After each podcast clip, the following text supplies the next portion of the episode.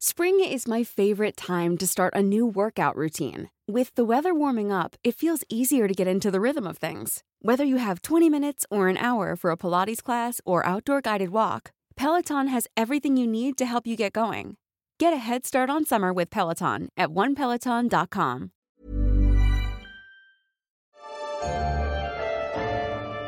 Bienvenidos sean todos y todas a una entrega más de la guía del fin de semana. Una edición especial de la serie ¿Qué eran los museos antes de ser museos? Les daré pistas del recinto invitado. Sus arcos son altos y estilizados. Este diseño marcó tendencia por ahí de los 1700. Fue hospital, escuela de primeras letras, hotel, teatro nacional y la sede donde se interpretó por primera vez el himno nacional mexicano. ¿Tienen idea de qué lugar es? Hablamos del MIDE, el Museo Interactivo de Economía, un espacio cultural que aún en su presente sigue marcando tendencia.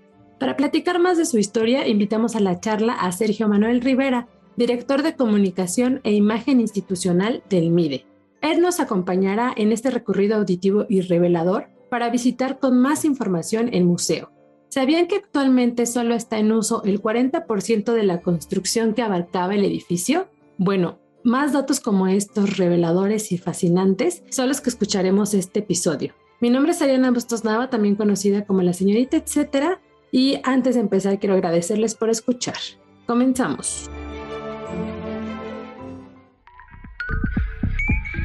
La guía del fin de semana con la señorita etcétera.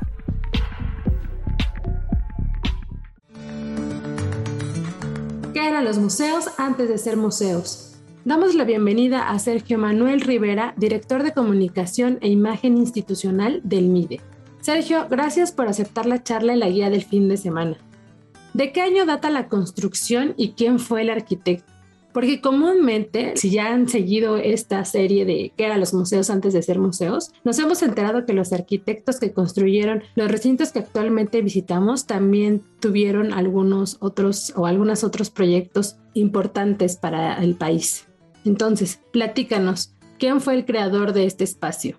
El antiguo convento y hospital de Betlemitas, que fue fundado a finales del siglo XVII por la Orden de Belén y que actualmente es el edificio donde se aloja el MIDE, el Museo Interactivo de Economía, es una construcción que data del siglo XVIII. El edificio fue concluido en el año de 1766 y fue dedicado el año de 1769.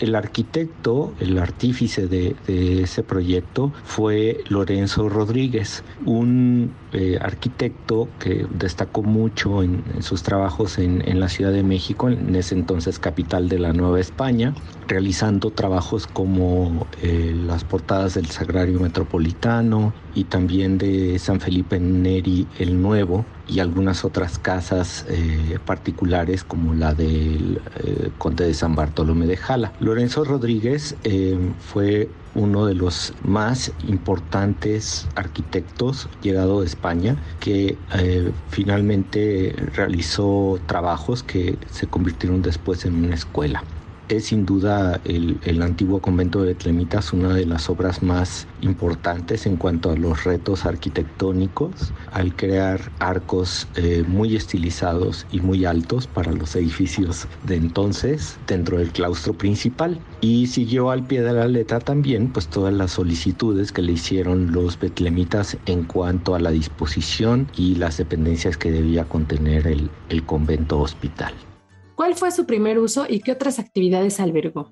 El antiguo convento y hospital de los betlemitas fue fundado en el siglo XVII y originalmente y durante todo el tiempo que fue utilizado por los betlemitas hasta el año de 1820 albergó tanto un convento como un noviciado, una escuela de primeras letras, y también un hospital para pobres y convalecientes. Fue sin duda un ejemplo en el tipo de atención hospitalaria que se realizaba entonces en la Nueva España. Aquí eh, venían a convalecer los enfermos que habían sido ya dados de alta, digamos, en los otros hospitales. Y aquí se les atendía hasta su recuperación. Y también existía esta escuela de primeras letras que era para niños pobres y esta labor que hicieron los betlemitas pues se convirtió eh, también en una tarea tarea ejemplar en cuanto al sistema educativo dentro de la Nueva España.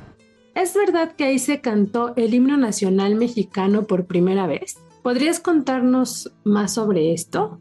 Sí, a mediados del siglo XIX, eh, una vez que los betlemitas dejaron de, utilizar ese edificio porque la orden fue suprimida en el año 1820, ya hacia mediados eh, se demolió parte del conjunto para construir allí el nuevo Teatro Nacional, mejor conocido como el Teatro Antonio López de Santa Ana. De hecho, la casa donde vivió y murió Antonio López de Santa Ana está casi enfrente del edificio del MIDE. Bueno, en ese teatro eh, se cantó por primera vez el himno nacional mexicano. De hecho, tanto Jaime Nuno como Francisco González Bocanegra tuvieron sus casas en el mismo centro histórico de la Ciudad de México. Y em, en esa ocasión, pues eh, se hizo una ceremonia muy importante con, con el propio Antonio López de Santa Ana y bueno, pues toda la élite política y social de la época. Ahí se cantó por primera vez nuestro himno nacional el dato, El MIDE se ubica en la calle Tacuba 17, Colonia Centro Histórico de la Ciudad de México. Abre de martes a domingo a partir de las 11 de la mañana.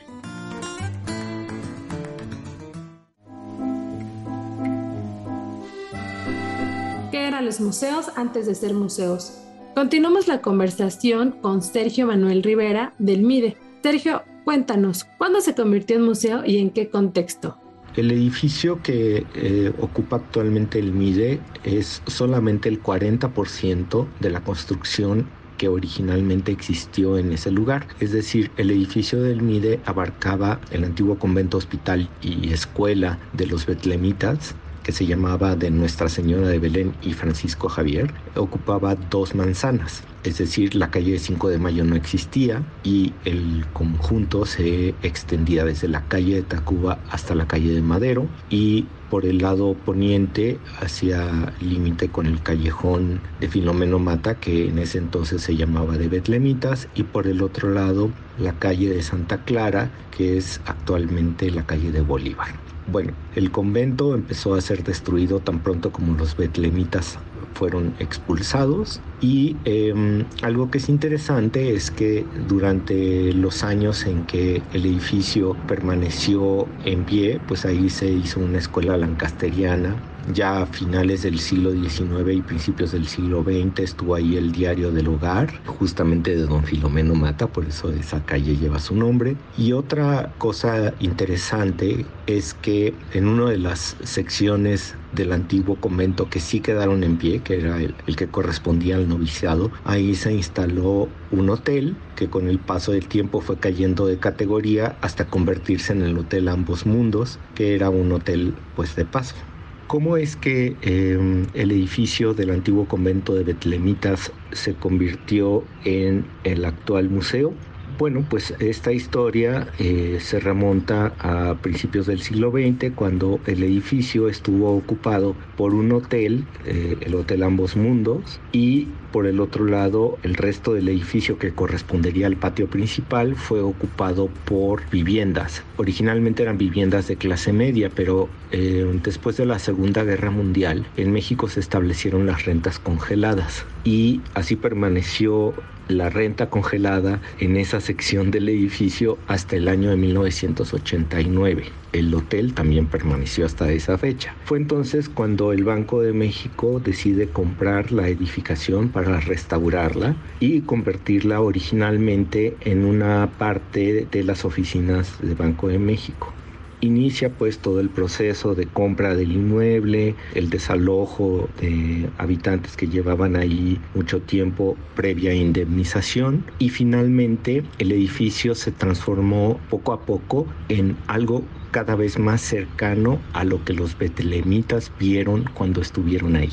Es decir, la restauración que se hizo por parte de Banco de México fue una obra titánica, duró 12 años y esta restauración le regresó al edificio su carácter arquitectónico original y de hecho pues es uno de los grandes proyectos de restauración que se han hecho en el país. La restauración concluyó en el año de 2004. Ya para entonces se había decidido que se iba a crear un museo dedicado a la cultura económica y financiera. Fue en el año 2006 que el edificio reabrió sus puertas, pero ya con el Museo Interactivo de Economía perfectamente alojado dentro de estas instalaciones.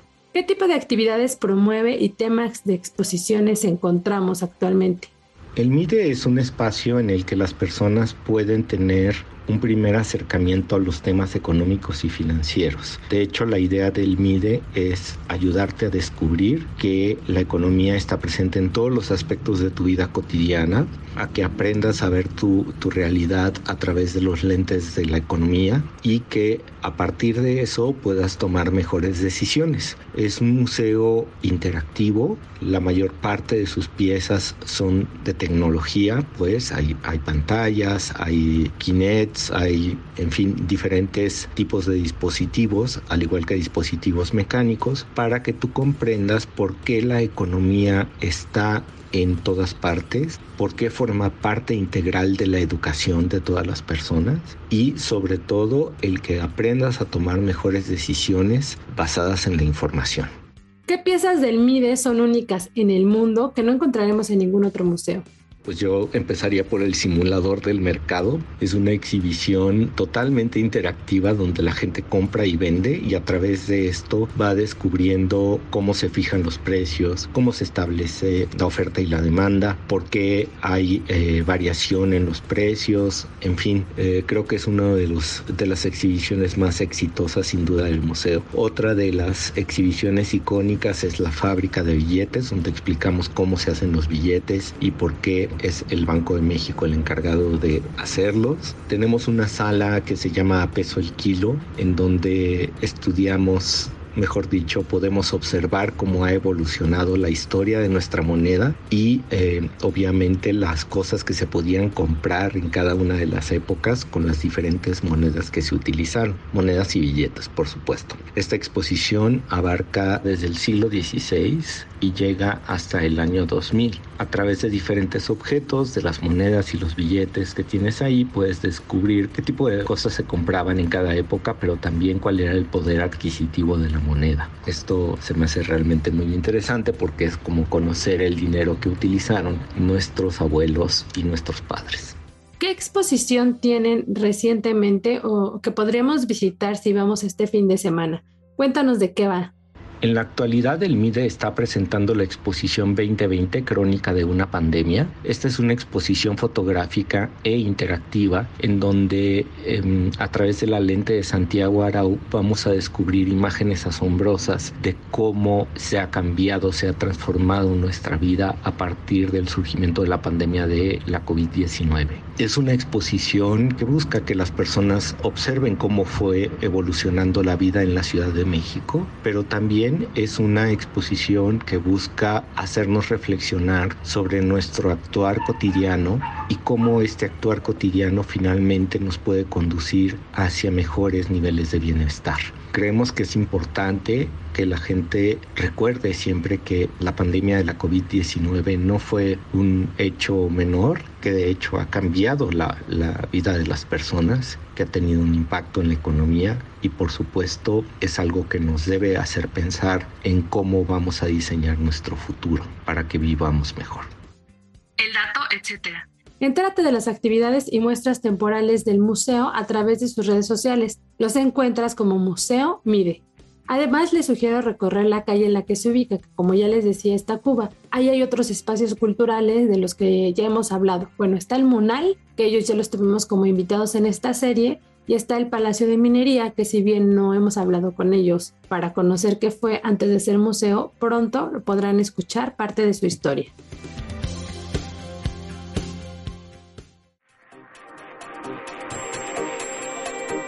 La guía en segundos. Estas son algunas de las recomendaciones que encontrarán en la agenda web de la OEM y en la agenda dominical que publica la señorita etcétera, o sea, yo, en El Sol de México. Otras lecturas de Tlatelolco. La inmensidad de Tlatelolco se ve registrada en lo alto de sus construcciones y hasta los sonidos que hay en lo más profundo, en su pasado como islote o cuando fue la ciudad del futuro. ¿Lo quieren atestiguar? Este fin de semana todavía pueden comprobarlo en la clausura de la Bienal Tlatelolca, un proyecto cultural gestionado por Balán Bartolomé y Antonio Monroy. Ellos, a su vez, invitaron a cerca de 20 artistas contemporáneos, conducidos por la idea de llevar la memoria en sus piezas. Entrelazaron sus experiencias con Tlatelolco y el resultado, pues todavía lo pueden ver. Además, la Bienal está instalada en otro espacio importante para los habitantes de Nonualco y que cerró por pandemia. Este era la Central de Maquetas. No se pierdan la oportunidad de conocer más de este espacio de la Ciudad de México, que además tiene una carga importante en la historia y que la verdad a mí me pareció muy interesante apreciar las lecturas que estos artistas contemporáneos eh, lograron en sus piezas. ¿Cuándo y dónde? Culmina el 5 de junio y se ubica en la Torre 5 de febrero, en la segunda sección del conjunto habitacional Tlatelolco. Para más detalles, les sugiero que visiten sus redes sociales. Los encuentran como arroba Bienal Tlatelolca. Festival de la Bicicleta. En el marco del Día Mundial de la Bicicleta, este fin de semana nos podemos sumar a la fiesta sobre ruedas que se vivirá en distintos puntos de la Ciudad de México, es decir, el Zócalo, el Complejo Cultural Los Pinos y en distintas partes del Paseo Dominical de Muévete en Bici. ¿Qué habrá? El programa contempla talleres para aprender a reparar nuestras bicicletas, exhibición de bicis antiguas, paseos históricos, actividades de educación ambiental y proyectos en torno a este modo de transporte. Además, habrá conciertos y una proyección de documentales. Pueden consultar la programación completa en www.bit.ly diagonal Festival de la Bicicleta. ¿Cuándo y dónde? Del 3 al 5 de junio, de las 10 a las 5 de la tarde. Esto sucederá, ya les decía, en el Zócalo, Los Pinos y durante el paseo dominical Muévete en bici. Para más detalles pueden seguir en redes sociales la conversación. Los encuentran como La Semovi. Radio Nopal y su fiesta de aniversario.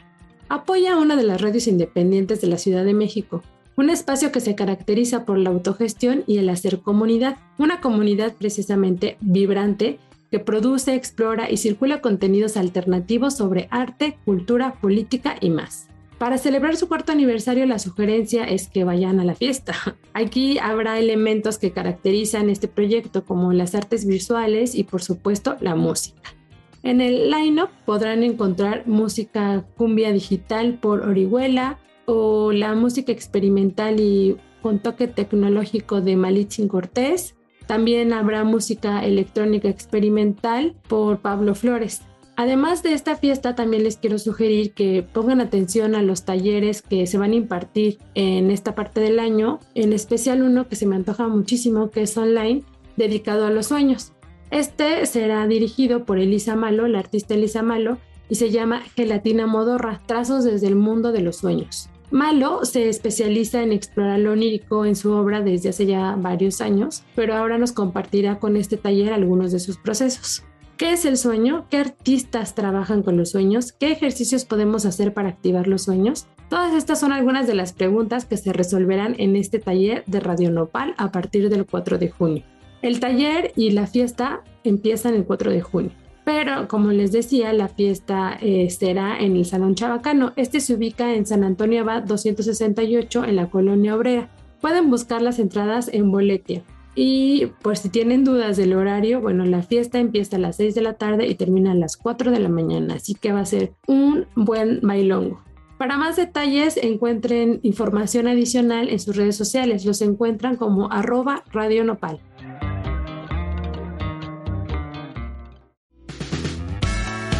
Antes de cerrar el micrófono, quiero agradecerles por haber escuchado una entrega más de la guía del fin de semana. Recuerden que pueden seguir la conversación conmigo o compartirme recomendaciones también en mis distintos perfiles. Me encuentran como la señorita etcétera en Facebook, Instagram y Twitter. Gracias a la productora de este espacio, Natalia Castañeda.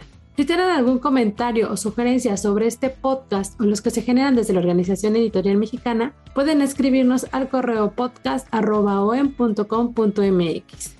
Espero les haya gustado este recorrido por el MIDE y las recomendaciones para el fin de semana. También les recuerdo que los domingos estoy estrenando Reels en mi Instagram acerca de museos, porque es el domingo de museos. Ya saben que por aquí se nos da mucho eso de ir a explorarlos. Gracias por escuchar y el próximo jueves nos escuchamos con un capítulo nuevo. Hasta la próxima.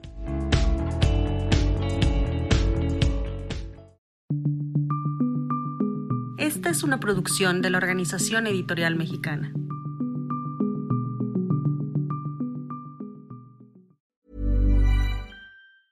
If you thought the only way to get a more defined jawline with natural looking results was through surgery, think again. Juvederm Volux XC is a non surgical injectable gel filler that improves moderate to severe loss of jawline definition and can help you achieve natural looking results with little downtime. Even better, this improved definition lasts up to one year with optimal treatment. No maintenance required. Improve jawline definition for a smooth, sculpted look with Juvederm Volux XC. For important safety information and to find a licensed specialist, visit juvederm.com. That's J U V E D E R M.com. Not for people with severe allergic reactions, allergies to lidocaine, or the proteins used in Juvederm. Common side effects include injection site redness, swelling, pain, tenderness, firmness, lumps, bumps, bruising, discoloration, or itching. There's a risk of unintentional injection into a blood vessel, which can cause vision abnormalities, blindness, stroke, temporary scabs, or scarring. Talk to a licensed specialist to find out if it's right for you.